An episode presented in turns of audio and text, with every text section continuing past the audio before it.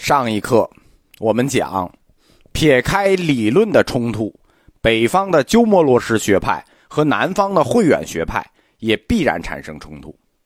第一个原因是本土佛教和外域佛教他们的宗教对立情绪；第二个原因是南北政权背后意识形态的交锋。双方冲突的第三个因素。实际是中国文化中的传统差异因素，什么？就是地域文化不同造成的冲突。庐山慧远大师，我们讲过，中国文化的旗手，中国佛教的里程碑。你看这个定语，全身上下都是中国元素。他特别从中国文化的传统上去解释佛教的宗教思想，目标是。确立中土文化的佛教神学体系，记住这几个词啊！中土文化佛教神学体系，它同鸠摩罗什的分歧，隐含的是内地的汉文化与西域的多民族文化之间的那种差异。我们是汉文化，西域那是一个多民族的少数民族文化，这就是地域文化不同所造成的冲突。我们双方因为地域不同，地理决定论嘛，在思想上、文化上以及对世界认识上的差距，往大了说，这是我们中国与外域在世界观上的差距，那必然造成冲突。鸠摩罗什学派冲突上实际上占上风，因为他气势极盛，天下英才无不归附，在长安地区。跟随鸠摩罗什的就有三千学僧，而且僧史留名的啊，三十多人。后世堪称大师级的学生就有十几个。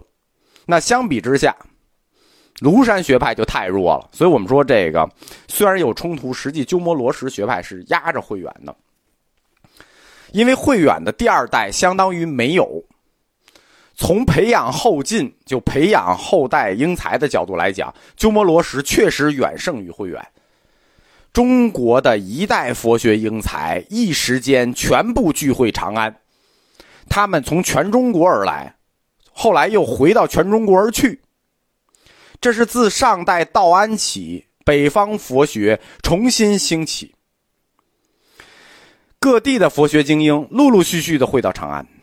就把中国本土各地的佛学思想都带到了长安，在跟随鸠摩罗什学习之后，又把纯正的佛家般若学介绍到了全国，这对推动大乘佛教在中国的流布、统一南北分裂的文化起了积极的作用。就这一点上，慧远确实不行，他的第二代学生不行，鸠摩罗什的学生就不一样了。鸠摩罗什弟子中，后世堪称大师级的啊。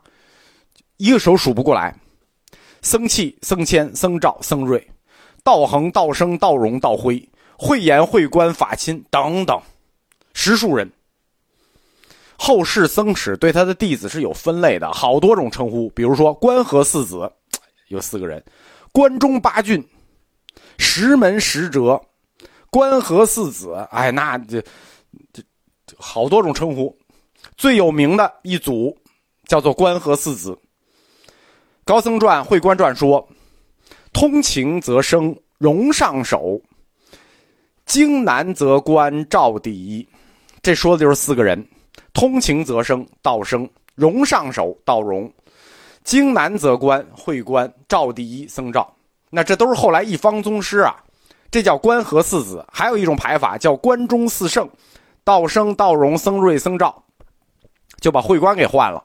会观换了，他是有原因的。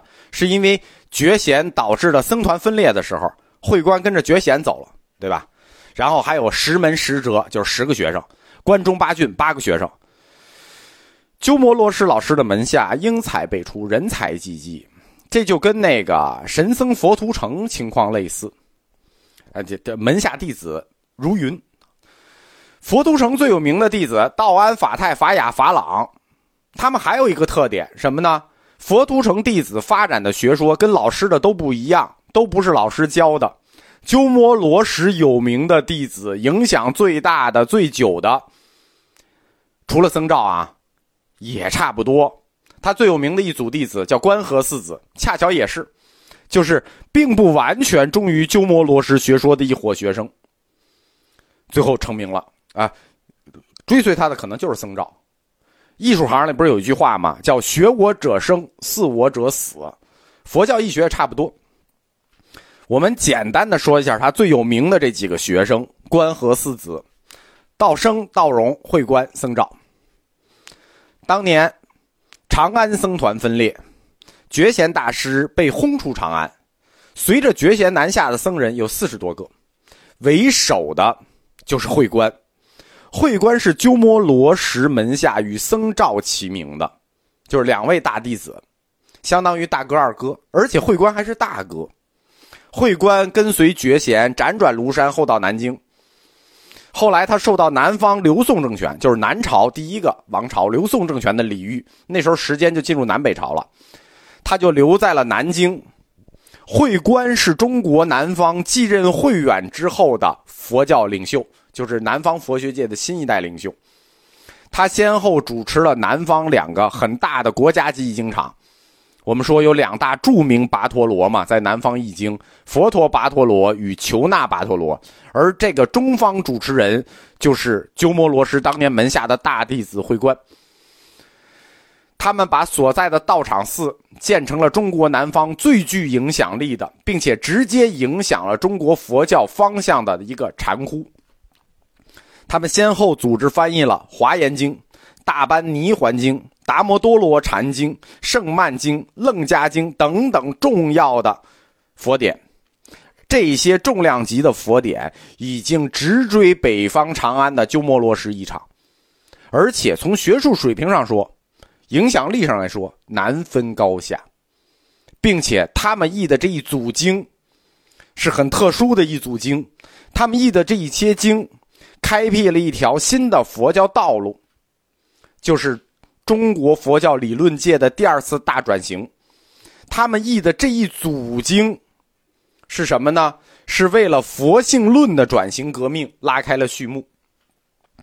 慧观他对谭无谶翻译的《大般涅盘经》进行了重编，他的这个重编呢，是他和法显共同翻译的《大般泥环经》为译本为依据。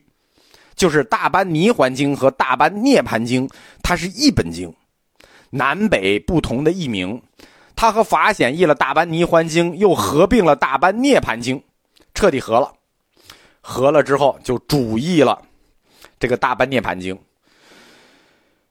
主义《大般泥环经》和《大般涅盘经》，这是一个标志，标志什么？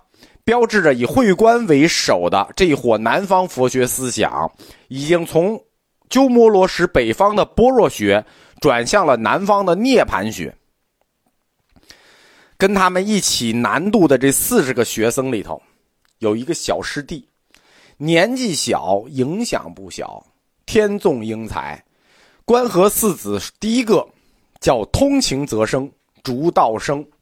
我们多次讲过啊，道生大师黑夜具足，孤名先发，率先提出来一禅题也可成佛，人人皆可成佛的主张，那就是我们道生大师提的。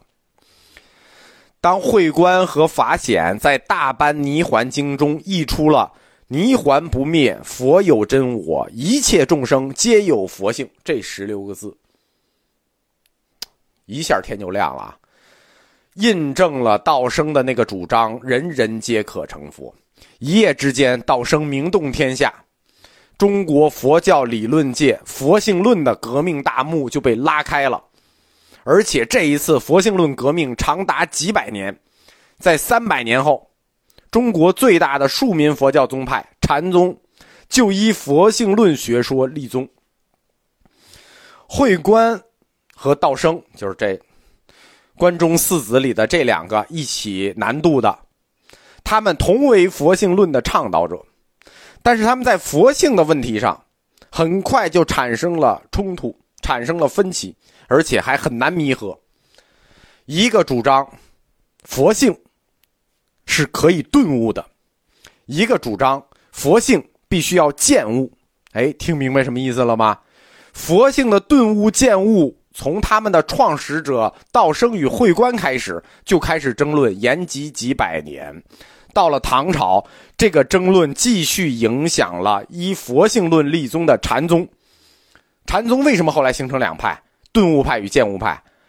最早的理论争端，一开始有佛性论的时候，那个渊源就已经产生了，就是道生与慧观的分歧。但是。在坚持佛性论这个观点上，对吧？他们只是有顿悟与渐悟的分歧，但是在坚持佛性论这个观点上，道生与慧观，他们没有区别，他们都相当彻底。这说明什么？说明这两位鸠摩罗什的著名弟子观和四子中的二位，已经彻底抛弃了他们老师鸠摩罗什的般若学说，转向了佛性论。